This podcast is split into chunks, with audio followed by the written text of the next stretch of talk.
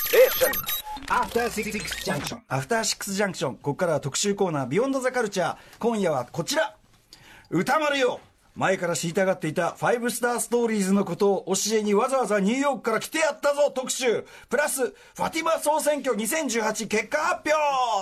表もうさっきから身に覚えのないはい身に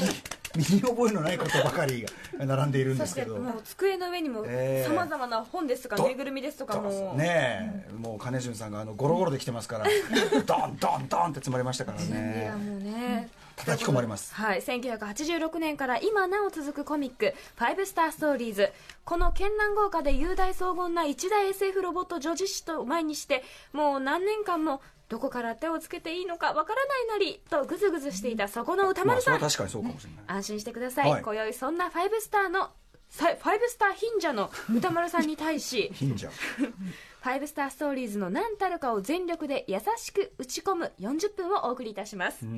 講師はこのお二人まずは番組初登場この特集のためわざわざニューヨークからファーストクラスで帰国したともっぱらのうまさ噂文筆家岡田育さんですはい、よろしくお願いしまはい、はす。じめましてよろしくお願いしまはじめすましてよろしくお願いしますはいもうね宇垣さんがウキャウキャウキャウキャ言っててかつてないええ神々、うん、もうはぁみたいになっててですねいやいやいやわかんなーみたいになっててですねありががたいことでございます。ねえ申し訳ないというね好きなんですございます恥の多い人生すごく好きですはいありがとうございます。ぜひじゃあのそのね、大ファンの宇垣さんからご紹介させ岡て田さんいただご紹介きますお願ねいし岡田育さんは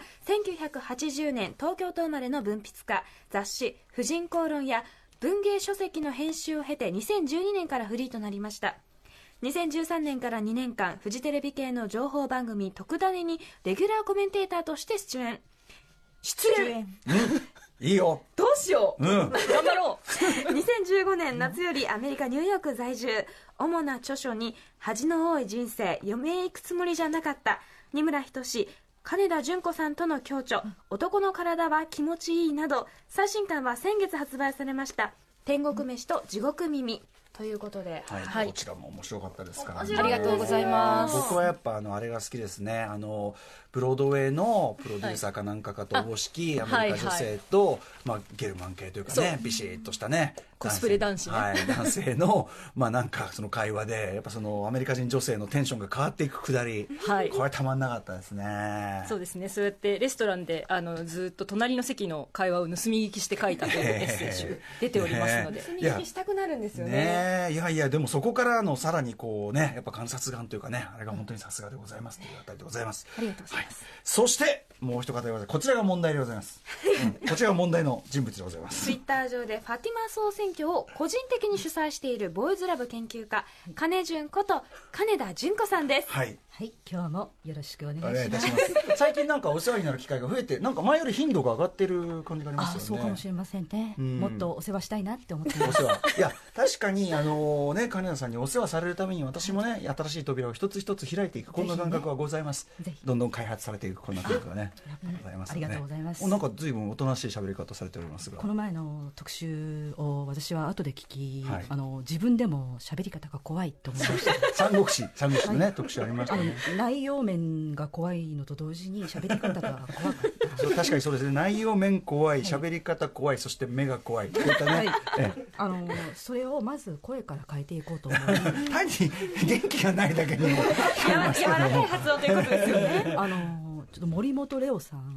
あのだからちょっと余韻を持たせてるあ の人形劇三国志の諸葛あなるほどなるほど役の森本レオさなるんほどを意識していなまるすほど なるほどなるほど、そういうねゆかりがあったんですね、それで改めまして金潤さんご紹介お願いします、はい1973年生まれ地球出身の人類ということで、はいうるせ社えな会これ学ね研究者、およびボーイズラブ研究家でいらっしゃいます東京大学法学部から文学部を経て東京大学大学院社会学博士課程を単位取得退学その後は在野部将としてフリーライターなどの活動をなさっています、はい、いろいろねちょっとえっていう要素がねだって在野武将とその地球出身地球出身のはファイアブスター的なやっぱりあままあなあ、あんてのこと聞ですいてらっしゃる方の9割が青団民の方かなって思います青の団で情報が太陽性なんですね。 はい、はい上下太陽星団ちょっと待ってくだあさい。これ地球の地球のことで、で、あの地球の方たちに向けはいて、はいえーあのはい巻いていただけませんか失礼いたしまあすいしたませんすいませんこんなところこんなところ引っかかったらね前進まないそうだ、 6はい、月11日にもその三国志の特集でお世話になった というそうこでとすで在野武将っていうのはそっあち側のそうねワードというですねことであの時は本当サンキューあのネタが多いんですね 次行こう一次歩行もこう巻いて巻いてあの前回もそうだ思い出した三国人の時も、あの先生一歩も前に進んでおりませんみたいなね巻いて巻いてはいそれがありましたからねまあ、お二人はファイブスターで縁の縁でつながったいわゆるファブ友ということなんですよ株ね、ともそうですねあの、そもそもの出会いが、まあ、ある雑誌の「あのユリイカ」という雑誌の長野守特集での対談からというもうこことでれ何年頃ですかえっと2012年です、うんあ結構最近ですねじゃあねそうなんですそうよなんですよで、そこからご縁があれよあれよとつながって、はい男の体は気持ちいいという、ねえ強調まで出させていただくことになりました、ねえこ構図家としてのね、あ構図家の興味が重なったということですよね。そういうそういう面もね、岡田さんね、はいだから宇垣さんがもうはわわっとなったりね、はわわっと思いながら読んでました。はい、ということで、まあ、あのファイブスターストーリー、まあ、まさにだから、ファイブスターストーリーズの特集でお二人がコンビで出ていただくというのは、はいまあ、ある意は味い運命的なね、ことそうなうんでですすよよねねありがとうございます。はい、ということで、まあ、宇垣さんもいろいろね、あの、オタクには本当にお詳しいけど、ファイブスターストーリーズ。実は全然知らなくって、うんあちょっともったいないかなという宇垣さんのコードギアス特集、私、あれ、非常にね、いい放送だったなと思ってましありてがとうござい、あそこまでのポテンシャルをね、 惜しみなく発揮する宇垣さんであれば、もうこれ、ほね、正団民になられるしかないんじゃないかと。盛大民になる資格があると、あもうあの権利をお与えしますんで、あの萌え、どこから。せ、あなたで言うと、青団民っていうのは、その、はいジョーカー太陽星団。これ、さっき地球のね、あれとあおっしゃはってまい、したあのね私たちはちょっと辺境の、ねはい地球というところ出そうです身ねなんですけれども、はい辺境なんですねはいはい、もうちょっと聞いてらっしゃるジョーカー太陽星団の方 は、そんな知らないよっていう星かもしれませんが、えね、みんなでも今日はその地球の皆さんにも分かりやすく、そうですね両方でお聞リきスのナーの皆リさスナーんのに皆さんが一応お伝えしておきたい情報としては、カレナ先生は「萌え」って大きく書いたジャージを着てます。あありがとうござそいうま。ですすね、はいああののそれとあとあの右の一つ胸のところにね一つ伝えたいのはですね、はい今日着ているこの萌えジャージ前々から自分であのカスタマイズをしておりまして、はいいはいはいあのいつもあの勝手に自分から説明をしたりするんですけれども、ええ右胸に5本線の,、うんあのチェーンがかかってるんですちょっとねなんか、書いてますねはいこれはシグナルボーダーと言われるもので、うんはい5本線の人っていうのはガーランドと呼ばれるガーランドあのまあ超偉いあの階級頭のいいガーランド研究者研究者なんですね研究者はあはあはあはいガーランドと呼ばれるまあ今日総選挙のね結果を発表するあのファティマというのを作れるというファティマまあ後ほどね出ますかもしれないけど、作れる人工生命体なんですけどもそれを作れる最高の核の研究者っていうことをちょっとね意識してのご本選いつもつけさせていただいております。面倒くせえな、ちょっとあのメッセージ一個紹介していいですか、はいはいはいでもねこのテンション要するにねあのファイブスタース実はすごい反響があって今回特集ええええあ嬉しいですえーラジオネームスケスケパンチラインさん、はいねえーファイブスターストーリーズが取り上げられる日が来るなんてで、えーファイブスターストーリーズのせいで子供を焦らせていておいでと呼ぶときにソープとラクシスの姿が脳裏をちらつきますまあそれは当たり前のことですちよなねみに私はクロームバランシェはのいクローソー推しです。もう一個もわかんねえや。クロームバランシェのクローソー推しです。なるほあどの別にクロームバランシェのって言わなくてもクローソーでわかるんですよあの他のクローソーはいませんからねこれだから前回、ゆうがきさんがいろいろね、熱く、そのね、あのコードギアあスの面倒くくさい人になってたのとは同い、じそですね、その時に、その時に僕が感じた気持ちわかりますかあのもう、強い反省を いやいや反省はあしまなりくにていいんそですその瞬間のそのワードでなんかこう新しい言語を作り出してしまう感じですよねえ、えまあ通じない言葉をでもなんかそそのね、あ、これはでも僕が知らない、はい何かこう面白そうな世界があるな。これはも、そうわかりましたも。う伸びしろがすごいね感じられますよね皆さんの伸びしろですねはい僕はでも、ファイブスターストーリーに関しては弱者なんてもんじゃないですから、もう、貧者っておっしゃっ貧てました者とかもう、無、無ですから、無、無。う無知あただ無というとファイブスターの中ではナインと呼ばれる最高の存在また目が臭くなってしまいましたカメラさんストッすいませんすいまプせん結果発表結果発表あるからね、ね、ましょう基礎情報基礎情報から何なんだ、そうそう。岡崎さん、ありがとうございます。ありがとうござ全いま員す。でタイムキープしても追いつかないりはい、がとうございますアニメ雑誌「月刊ニュータイプ」で1986年4月号から連載されているコミックで作者はテレビアニメ「重戦記エルガイム」のキャラクターデザインやメカデザイン機動戦士ゼータガンダムのキュベレイそして百式などのデザインを担当しました長野守さん、1989年そして2012年には劇場用アニメーションも公開、物語はジョーカー大陽星団これ先ほどから出ましたねはいはい、ジョーカー太陽星団を舞台に光の神アマテラスとその妻である人工生命体ファティマのラキシス、そして戦闘兵器モーターヘッドあるいはゴティックメイドを狩る戦闘人間ヘッドライナーたちの数千年に及ぶ戦いの歴史を描いたものまあ、す非常にちょっとまだこういう名詞分かってないんで、はいあれですけど、まあ、非常に壮大なスケールの、まあ、SF というかねええまあ、歴史がこう紡がれていくようなやつなんですかね。かつ、まあ、せ戦争ものというか戦戦争うものものなんそうですね SF だとものすごい長い歴史の、ねええええ戦争も戦記ものみたいな、まああるじゃないですかそうですねまあ、そういうようなイメージ、ええええあのですか基ね本的には、まあ、地球とは別の、まあ、この銀河系の中で5つの星がある、あのその世界の中で、それぞれの星に、まあ、あの無数の国家が存在していると、でまあ、帝国とか王国とか共和国とかあるんですけれど、それが数千年単位の歴史がずっと書かれていくという形なので、まあ、あの確かにその壮大だってい壮う大。あのキーワードはよく出てくるんですけれども、うんまあ、これはいい意味もあれば、悪い方のニュアンスもあって、まあ、まず長いっていうのが、なかなかこう、あの皆さん、単行本は期間は14巻なので、はいまあ、あの14巻しか出てないの14か巻って聞くと短いなと思うんですが、はいええ連載期間は32年ぐらいありまして。 私よりも年上ええですね本当そそだのの本本ははちょっと救済うもん9年そうですね間ほどありますけれども、そうそう私たちにとってはもう一瞬ですよ。まあ、あのね、あの星々の歴史の中では一瞬ですが、あのもうちょっとねお話の中にあの本編に入っちゃってるんあですすけでれどもにねちょっと突入しつつじゃあもう早速本編ね、本もう題入ってきましょうかね、それではいきましょう3ワードで分かりやすく覚える「ファイブスター物語」はい、ということで、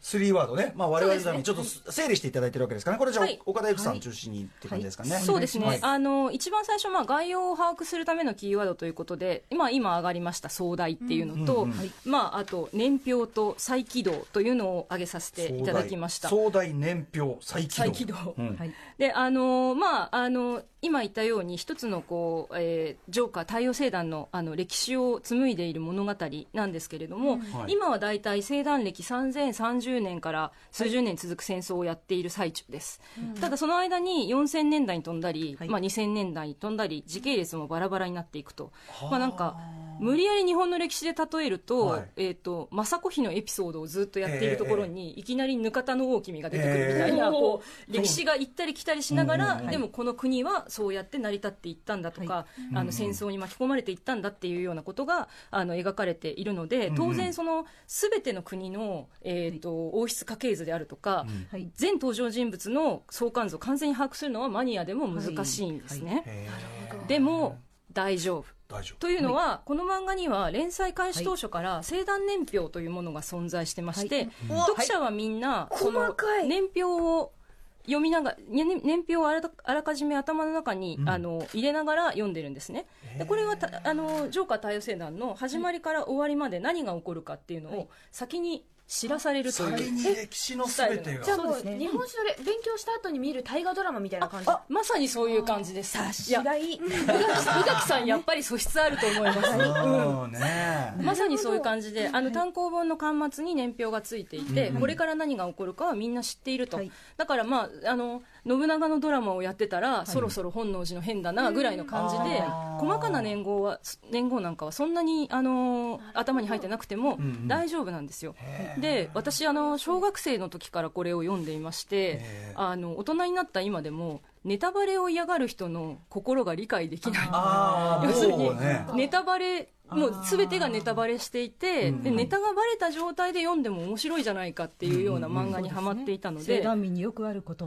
うでんすよね、、そうそうでやっぱりその行間を読んでいくとか、何年に誰々が死ぬっていうのが分かってても、どんな風に死ぬんだ最後を迎えるんだろうっていうのをそうずっとワクワクしながら32年間我々は続きを待ち待ち続けて現在に至るという感じですね。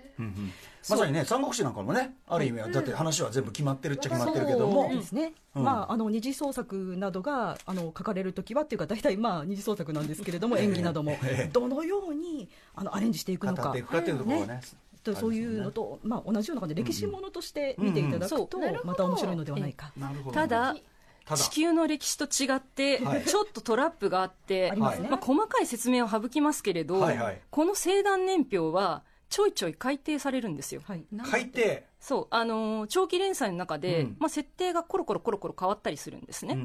んで一番大きな改変というのが、まあ、2004年に一時休載した後に連載再開したのが2013年なんですけれども、はいこの9年間の間その原作者の長野守さんは、はいゴティックメイド」という長編アニメ映画の制作に専念されていらっしゃいましゴテてィッ、クメイドってさっきも出てきましたけどそそのうですこねの世界観に出てくるものですよねえっとそのリンクしている物語なんですあが、リンクしてるはいはいはいそのリンクしている物語を見終えた後に連載再開された「ファイブスターは」ええこの映画の設定を踏まえた変更が加えられていて。でその生誕年表の追加とか世界設定だけでなく、固有名詞までしれっと変わったりするんであすよ。とあのデザインがあの主にロボットのデザインが大幅に変わりました、そうですねなので、うんえー、と例えばそれまであのレッドミラージュ LED ミラージュと呼ばれていたロボットが、ん今日から「ツァルトゥストラ・アプターブリンガーです」って言われて 全然違うじゃないでですか長年追いかけてきたファンたちも、ええもうちょっと、お、おうみたいな感じで。当枠がそう隠しきれないというかそうですこよねの9年間の間に長野先生が、いや聖壇の中でドイツ語が主流になったみたいなんですうね、んああそうかそうだかからえ私たち今まで英語で聞いてた、うんあれもこれも、今からはドイツ語なのかなみたいドイツな語。で言い直してるなっていうまあ、地球、地球に例えるとそういう感じのことが。なんてことだってですこれね。は固有名詞変わっちゃうは珍しいですねさすがにねそうですよ、もうガラガラポンみたいな感じなんですが、うんうんただ逆に言うとこれは今から新しくハマる人にとってはチャンスだとも思うんですねなるほどだどっちにしろリセットされてるんだかそうらそうですね。だからそう私が最近おすすめしてるのは、まあ、1巻からずっと続いてるんですけど、はいはい私が最近おすすめしてるのは1巻から読むな、うんうんうんもう最新の14巻から読めっていういなるろほんどな初心者の方には勧めててあのちょうど単行後の13巻からがそのリセットされた再起動された状態なんですあ結構最近だもがんねそうはいそう結構最近なのでまずは14巻読んでなんとなく雰囲気をつかみ何が起きてるのかを知るために13巻に遡りんあでその上であ昔は別の固有名詞だったんだなっていうのうをんうん順々に遡っていけばいいなっていうふうに思っていてじゃあ逆に読んでも大丈夫なんですかええ、でそれがまあやっぱりその年表を行ったり来たりするようなストーリーラインなので、そのどこから読んでもいいどのエピソードから読んでもいいっていうのおをーそうですね体感してもらうためにも,、もう14巻から読んじゃえばいいんじゃないのっていうのをずっとこそううですね言い続けてるんです実は1巻から、ね、読み続けてきた私たちも、うん意外とそのはい本編が普通に時間を行き来したり、 ええあのお前そうだったのかよということの連続なんですね、うんうんええだからあのどこから読んでも実はその分かってないことに変どわりはどないこから読んでもこ多少混乱することには変わりないとそういあうとやっぱり30年間読んでてもよくわからないみたいな感じで読んでいるのでそこのあたりうはハイアンドローの映画を見た後ドラマを見ても全く意味がわからはないいのわとかり同じまですすね。はい今ものすごくしっくりきましうた、んなるほどな るほどあとそれでそういう例えで言うと、私あの最近ヒットしたあのえ映画の「バーフバリー」をええ人に勧められて2から見ろって言われたんですよ、ええでまあそれもあの話割愛しますけれどもなるほど今1から順番に見るよりも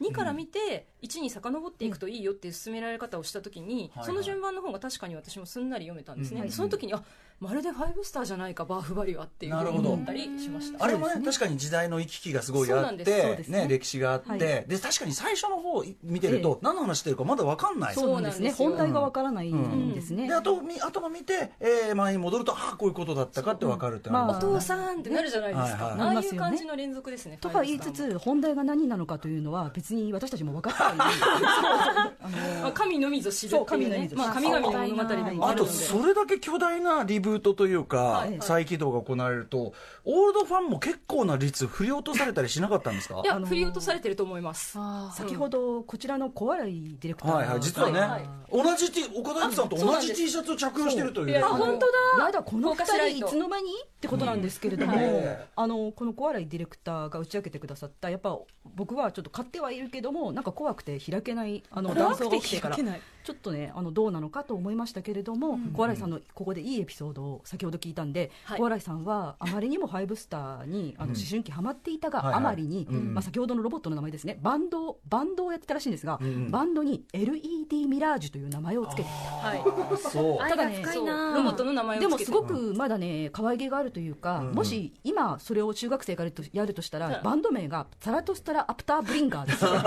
強いな まあ、音楽のジャンルは変わりますね、強いすぎるうんえそれちょっとあの厳しいんでよかったな30年あの20年前とかでとかいう感じなでするよほどね、まあじゃあ現にその振り落とされちょ組っとも振いりた落ととさでもそでもね今日のあの家帰ってうわーって読み始めると思います、うん小あこ原れさん聞もいたらここからでも追いつけますよ、はいでもビギナーにはちょっと心強いそうですねあれそうですねそっおか話ですねはいそうでそのサルツストラ・アプター・ブリンガー、さっきから私もちゃんと言えてないんですけど、まあファンなのにっていう、はいえそれがですね、まあ、何の名前かっていうとあのこれから出てくる、あのまあ、これだけは覚えて帰ってくださいという3つの次のキーワード、はい騎士ファティマゴティックメイドのゴティックメイドですね、これはもう平たく言うとロボットです、はいまあ、 まはいあ、あのいわゆるスーパーロボットですね、あはいの先ほど出てきた K2A2 とかと一緒にしないでくださいね、ああいうドボンクスーパーでロボ高ッ度高度に発達した K2A2 そうですね、あいつ30世紀から来たとか言ってますけど、ええああいうのではない、ああいうのではないああいう類の手合いではないってことです戦ねう系のロボットですあか戦うとあ戦登い場ますね登場する系中に中に人間が入って戦う系入登場するやつああじゃあなるほどなるほでこどこでポイントがあって、はいポイントです2人乗りなんですねほうほ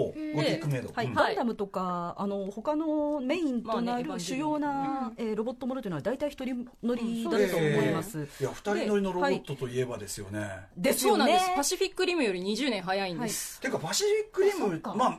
ああのデルトロはまあスーパーオタクだからまあ、知ってらっしゃるかもしれまなあいじゃ読んあでるんじゃないかな全然それは可能性としては全然あるそうたですだそうあですの並列に乗ってるんではなく役割が明確に違うんですそううでんそこがを説明するのが、このはいヘッドライナーあのもしくは騎士とファティマってはいいうウ関係ォなーんキでャすスね、ターとも言いますウねォーキャスターですね。ねはい、あの失礼しました。ファティマのことはアップデートされてないはい、私も。あのファティマのことは戦闘時にはあまりにもちょっとファティマって言ってるとあの話がちょっとあのごちゃごちゃになるから AF オートマティックフラワーズっていうことにする、などというあの余計ややこしい。 うんってなっちゃった。そういう決まりにな りますね次行きますよ。はいいきますよ巻いて巻いまて、あでこの二人乗りっていうのが何かっていうと、まあ、その騎士っていうのが基本的にその操縦者なんですけど、はいいまあ、いわゆるロボットの操縦者で、うんうんそれを乗り込める特殊な能力を持った、まあ、超人類のような存在なんですね、うんうんで、まあ、王侯貴族の血統から輩出されることが多くて、はいまあ、一般の人類とは体格も全然違うし、ー運動能力もも違ううし2メーター3そう0センチぐらいですあとね動体視力とかも全然違うという設定になってて、まあ、戦争は基本お前らだけでやってろよっていう世界観なんですよなるまほあ、どその一般の人々もいるんだけれども、戦争に特化した人間っていうのがいる世界なん中です世まねで。のねその戦争みたいに、まあ、戦の全権代理人っていうですねででなんだけど騎士だけではこの巨大なロボットは動かない、でものすごく高度な演算処理が必要になるので、それを補うためだけに生み出された演算特化型の人工生命体というのがいまして、うんうんそれがファティママなーんテでィすマね。なんだなるほどファティマはじゃあロボットはいえっ、とアねンドロイ生ド命そうまああのー人工生命体で見た目限りなく人間に近い、まあ女性そうですねただロボットとも言われていますねそうですねあの存在としては人あの騎士とかよりもあのゴティックメイドに近いなどとも言われていて、どう要するに道具は道具なんだけどそう道具は道具そうなんです、はいでも生きてるはい、でも生きていてご飯あもの食べたりするっていうような、うんこもするそうえうんこはいまあいいや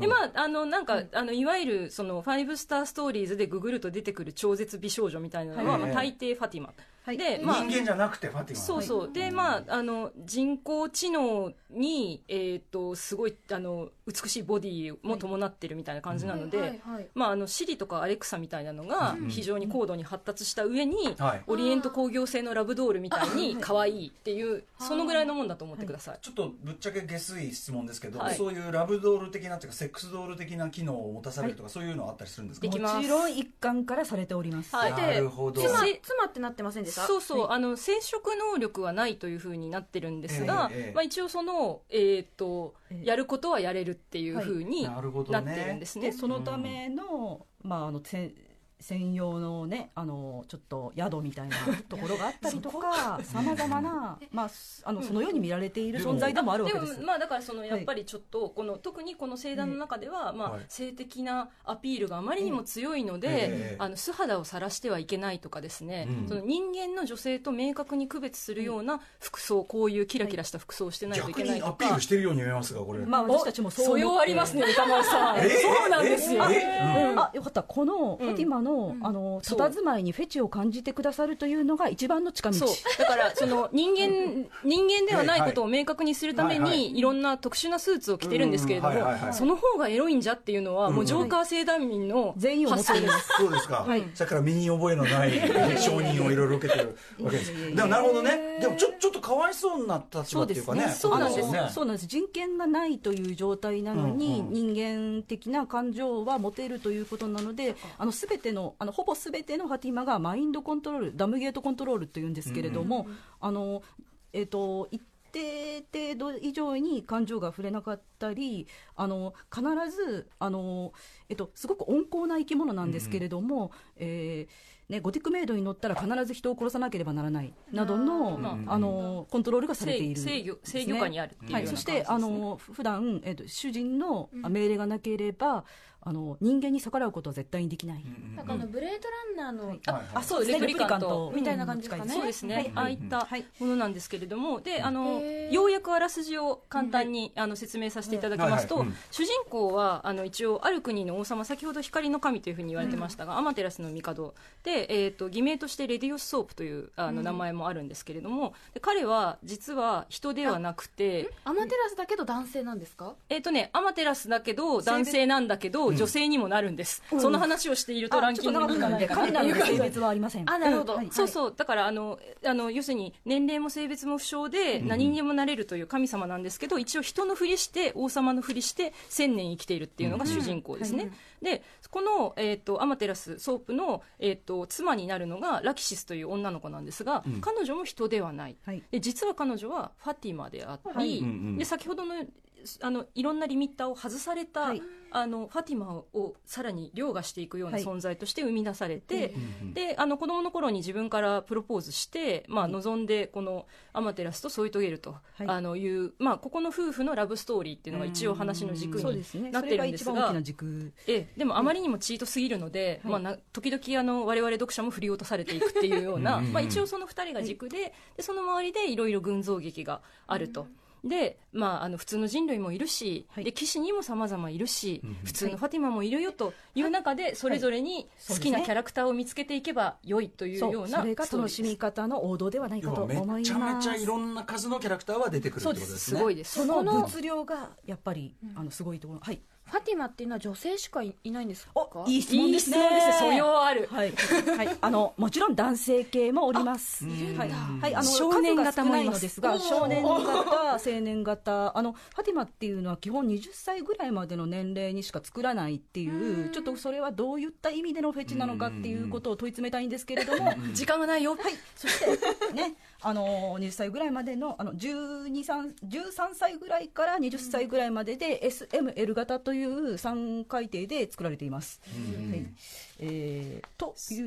うわけでそんなさまざまなフねァティマの関係性が見人ど気ころ投票をしているのが金田さん、はい、だんだん早口になってきたそのファティマの総選挙を個人的にやられてるのは、その金潤さはんいのフこァの、ティマ総選ね、地球挙出身の私がいちょっよとう個やく人的にやっております。わかりましたよでもじゃあ後半戦に参りましょうはい、い、きますよファティマ総選挙2018結果結果ですか発表らね、はい、いきなり結果ですからね、知らないプロセスがない、はい、そういうわけでですね、ここからは青団民のための44分間の奇跡、いや、14分のね、奇跡の時間なんで、エンジン全開でいきますね。はい、立場総選挙とは何でしょうか えー私が2014年からね、個人的にツイッターで行わせていただいている、ね、全青団的行事であり ます。今年で5年目になっております。なるほど。えーで、そして今年の有効票数は、史上最多、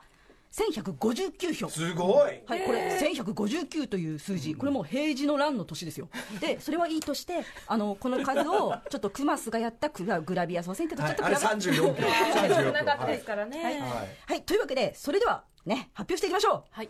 ハティマ総選挙2018、えー、まずは、あの、まあ、今日は上位だけをね、えーはいやりますので、皆さんお聞きください。10位から6位まで。はい。はい。第10位。はい。昨年20位から大幅ランプランクアップ、自己最高を更新。30回のお見合い失敗からの逆転ホームラン。37票、ビルドイエイーエイーイはい。いやいやいや第9位昨年8位から微ランクダウンしたが安定感あいその安定感は健在ベラ攻防戦クライマックスで余裕の失神38票アレクト余裕のはい、第8票あだよね第8位はい昨年3位から無念のランクダウンしかし親に感動されても朝廷国の騎士をかばう姿決して他のファタにファティマに全く負けてない復活する日をみんな待っています39票ザ・フォーカスライト AKA アウクソーイエーイこれが岡田さんが来てらっしゃる、はいああこれそうですねあそうですそうですザ・フォーカスライトですはいお見せしまはすいよ。第7位ちょっと人っぽくない見た目昨年9位から納得のランクアップ聖団三強ハティまでありながら、ね、それを妬んだ姉に沖縄産島豆腐の角をぶつけられあっぱらパーになってしまったあの子44票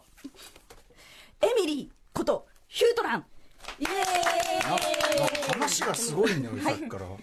第6位、あっぱらパーはい、昨年7位からワンランクアップあ長らく登場していませんがその魅力と人気は健在運命の三女神の末娘そのフルゲージは全て彼女のために作られたランク VA イコール最強47票ああクローソンああさっきのメールに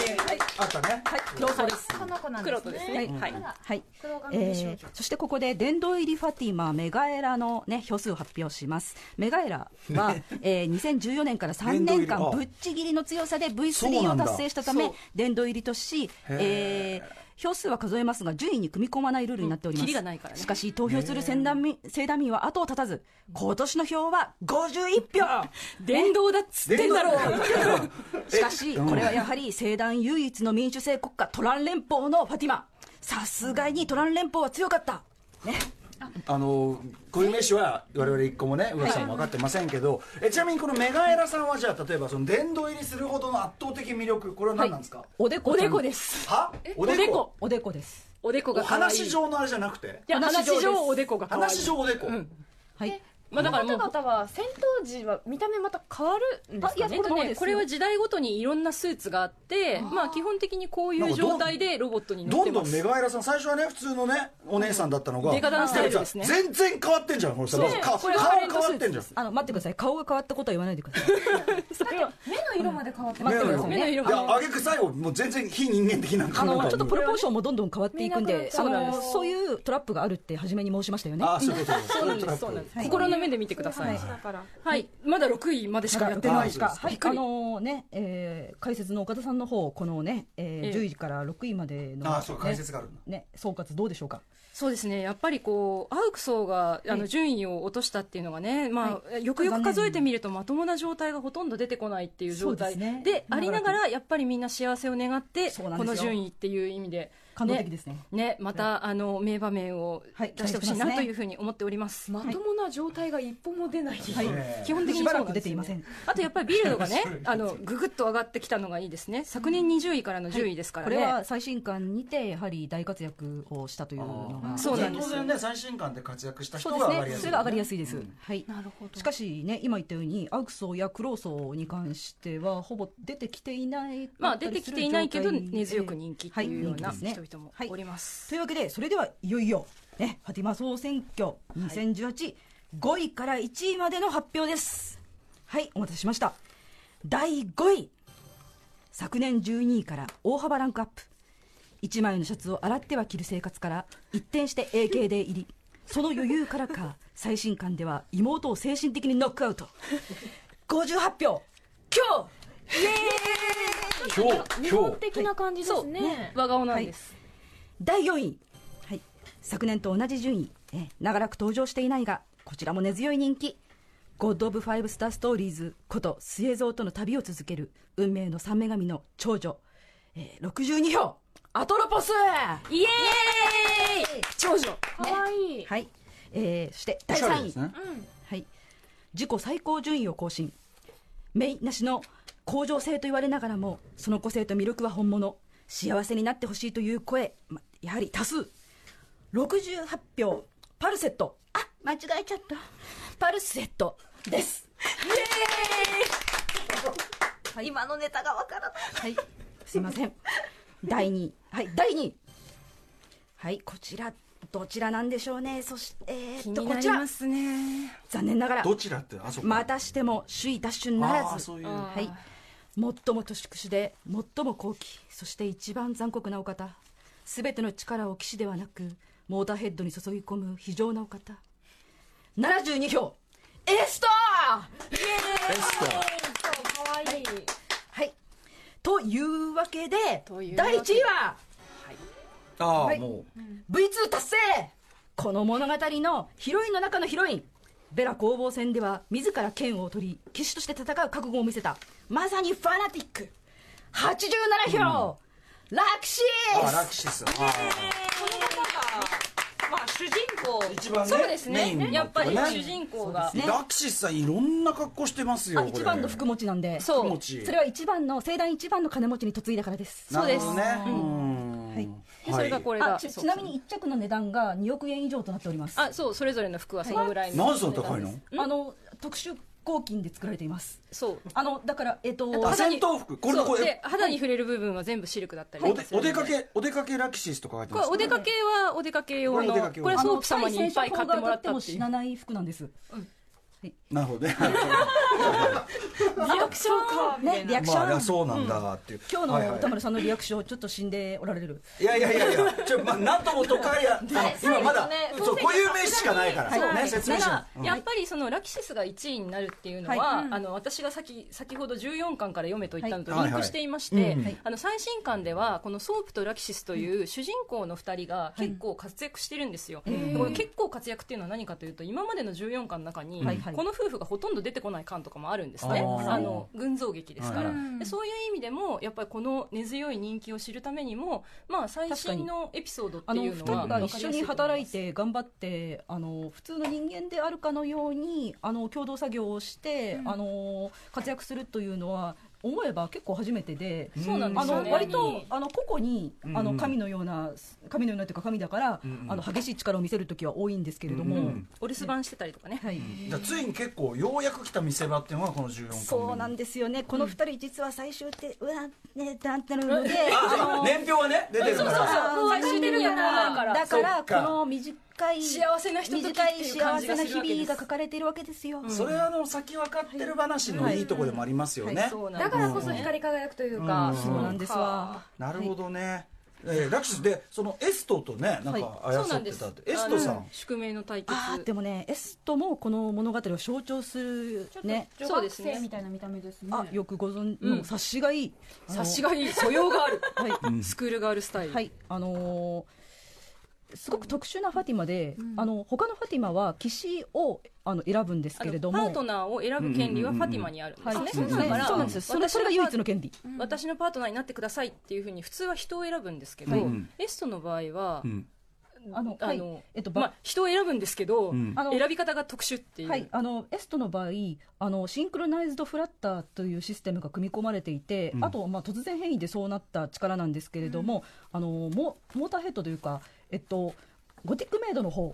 ゴティックメイドの方にが一番強く動かせる騎士を、えー選ぶようになっているんです。ああなる、機ほど械。はい、だから、あの、そ、の、えっ、と、ダッカス、あの、黒騎士なんですけれども、このダッカスというモーターヘッド専任の、えーファティマであって、このダッカスに一番、ふさわしい騎士というのを選ぶ、んうんだからあの自分と性格が合うとかその単に強いなどの騎士は選ばないという性質を持ちますね、であの長い物語の中で彼女もずっと生きていてあのパティマは人間より長生きっていう設定がありまして、年老いずにあの長生き続けるんですけれども5人の男を黒騎士にしますうんこれねだって今、はいこうアマテラスが最も恐れたファティマはこのエストと、そしてクローソーであるそうですそうなんですそうです書いてありますから知こっれてしまいましたかしまいましたか はい、断片的ですけどね、いやでもそこから読み上げていくのも素養がある、ねああそうなのこれはすごい大事なところあの伸びしろありますよ渡辺さんは一巻から読んでもいいかもしれな、はいいあそうですねさっきからもう全く身の上のことないありがとうございます、これじゃあ最後のまとめとして、怖くないよ今からファイナルファイブスターストーリーズに怖くないよハマる方法を端的にお願いし改まめすて。ねはい、はいえっとですね、まあなんか東方見聞録みたいなものだと思って読んでいただくのがいいと思います。うんというのが、東あのよく金田さんとも話してるんですけど、我々がジョーカー対応聖団の最新事情を知るためには、ん支局の特派員のリポートを聞くしかないんですよ。うんまあ地球の人々はあのリポートを聞いているだけなんですね。はいはいなのので、まあ、あのさっき顔が違うじゃないですかみたいなこと言われてましたうんうんがうんうん例えばキリンという生き物はこんな形状をしているとか、なるほど黄金の国ジパングというのがひ、東にあるらしいみたいなことは、こう長野守の目を通してしか我々はいはいははい知ることができないんですよ。うんうんうんそうですねでそれがねあなんか今まで双眼鏡で覗いてたらこういう形のロボットだったけど、ええええ最新のカメラで見たら全然形違いましたはいみはいたいなことが起こるまあのちで、ょっと解像度が上がったとか固ね有名詞の読み方もその前までの読み方はちそうそょっうはいと日本語間違っちゃってたそうそうそう、あの、ね要するにあの、オサマ・ビン・ラディンって言ってたけど、ええウサーマ・ビン・ラーディンが正しかったみたいな、そうですはいはいはいそういう話なんですそよ。うなんですジェイよジェイク・ギレンホールじゃなくてジレンホールですよみそうたいでなすそうですそそううなるほヨどねハンソンとヨハンセンみたいな、うんそういう話だったりするので、まあ、そこはあのーそうなんて言うんでしょうどんどん上書きされていく情報も含めて楽しむといいんじゃないかうんうんあーなるほどとでも歴史とかねあのそのジャーナリズムっていうのはそういうものだからと、そうですねあと、結構あのハイファンタジーだと思われがちなんですけれども、うんギャグ漫画っぽい要素となんかかね時事ネタが盛り込まれているそうなんのでですよ豆腐で殴られた人いまあしたよねそう今さっきですそうですあとなんかタピオカミルクティーが流行ってたりとかかわいい、そうあとさっきからなんかギャグっぽいコマン結構多いっすよね普通あにでもねにね基ね本的うににそのゃーうにゃーとかそうなんですよブそビのビそのブビビコマを選ぶのがまたそすごのいだからこねこここ開いてしまうのがやはり歌丸いさやん開きの癖がついてるんで すよこれ多分単純にまあ、あのね、あの、実は、あの、地球のカルチャーも取り入れて、うんあの、そう特な派んです員よがレポートしてくれるので、特派員はええあの、時事ネタ、先ほどその音楽とのリンクっていうのもありましたけど、ええ例えば、あの、ファッション、最新のファッションとか、はい音楽とか、カルチャーとか、ええスイーツとか、まあ、そういうものもどんどん出てきたりするので、それぞれ興味のある、あの、分野とのリンクを楽しみながら読むっていうこともできます。なんか僕もう事前のイメージだともっと緻密に組み上げられた、ね、その世界観と年表でもうもう何の隙もないようなのを楽しむのかといや思ったもらう好きだらけですよあ。の申し訳ないけども本当にあのガバガバっていうかあのそういうとこはそこがでもむしろ、そうなんです、ねそうですね。その余白を埋めていく作業が我々の手にこう委ねられてそいるの感が穴たいまらっなぱいい。なんだけどこの編み上げられてるその網の部分自体はすっごい綺麗なんですよあー綺麗なんだけどざるっていう全感然じあれなんですよもう全然何も何もすくい上げれないんだけどすっごいあの綺麗あのというようないやでも、まあ、ハイアンドローとかもねそういうもんでもありますもんねそうですねなるほど息ねを、そうね、そうそう楽しむというか、うんうんはい、というね、えー楽しみ方にもね、まあ、でも、全く無知もお前の段階からはだいぶそれは開かれましたかうんえーなんか思ったより門門が開かれまし手を出やすいたのかもしれないという気持ちになりました、うんあうま宇垣さんはだって、もう宇垣さんはもうこれ太鼓判ですよかなりねもう絶対98%ぐらいいけると思いますね98%番、ええ残り2パーが気になる読みたくなりました本当に、はい、ということで、いや、でも、あの、なかなかでもちゃんとした、さすが、でもね、やっぱね、あの、岡田育先生がちゃんとね、時間配分もいやいやいね、や気そをうつですけねていただいてというあたりが助かったあたりでございます。はい、といったあたりで、えーお知らせ事など、あの、お二方お願いします。まはい、えっ、と、先ほどちらっと出てきましたけれども、私は、えー6月に、えー新刊、天国飯と地獄耳というのを出しました。あのー飲食店で美味しいご飯を食べながら、はい隣の会話を盗み聞きして、それをエッセイに書くというですね、あの、本が、キノブックスから出ていますので、よろしくお願いいたします。そして、えーさっきこれも出てきましたけれども、男の体は気持ちいい、二村仁、金田純子、岡田育、3人で書きました。そして、帯はこれ、帯歌丸さんに頂戴しております。はいあーすごいかっこいいこの帯単行本も大人気だったんですけれども、今文庫であのより、あの、はいお手に取りやすくなってますので。これ、これでも本当に、あの、いい本です。素晴らしいことを言っているあ本宇で垣す。さんも読んでいただいて読みましたありがとうございますあとあのファイブスターストーリーズの脚注だけ異様に長いんですよ。このああ、そう、今読み返して。そうなんだい。そういうあれもあるんですね。気合入ってるので、なあの、聖団民の皆さんも買って読んでみてください。ほど。はい、よろしくお願いしますよろしくお願いしますだからこちらも本当、でも、もう開かれる本でございあました。もうねうんも、もちろんですもう、もう、もう、もんもんじゃないです。もう。もう。あーわかりましたそうなんだこのくだりね。はい、必要です。はい。えーということで、ありがとうございました。以上、ファイブスターストーリーズ特集、ファティマ総選挙2018結果発表でした。岡田由紀さん、金田純子さん、ありがとうございました。あありがとうございましりがとうございましたた明日水曜日のこの時間はゴスペラーズの皆さんによる「よく考えようステージモニターは大事だよ」特集ですこれは画期的な音楽特集です。 After Six Junction.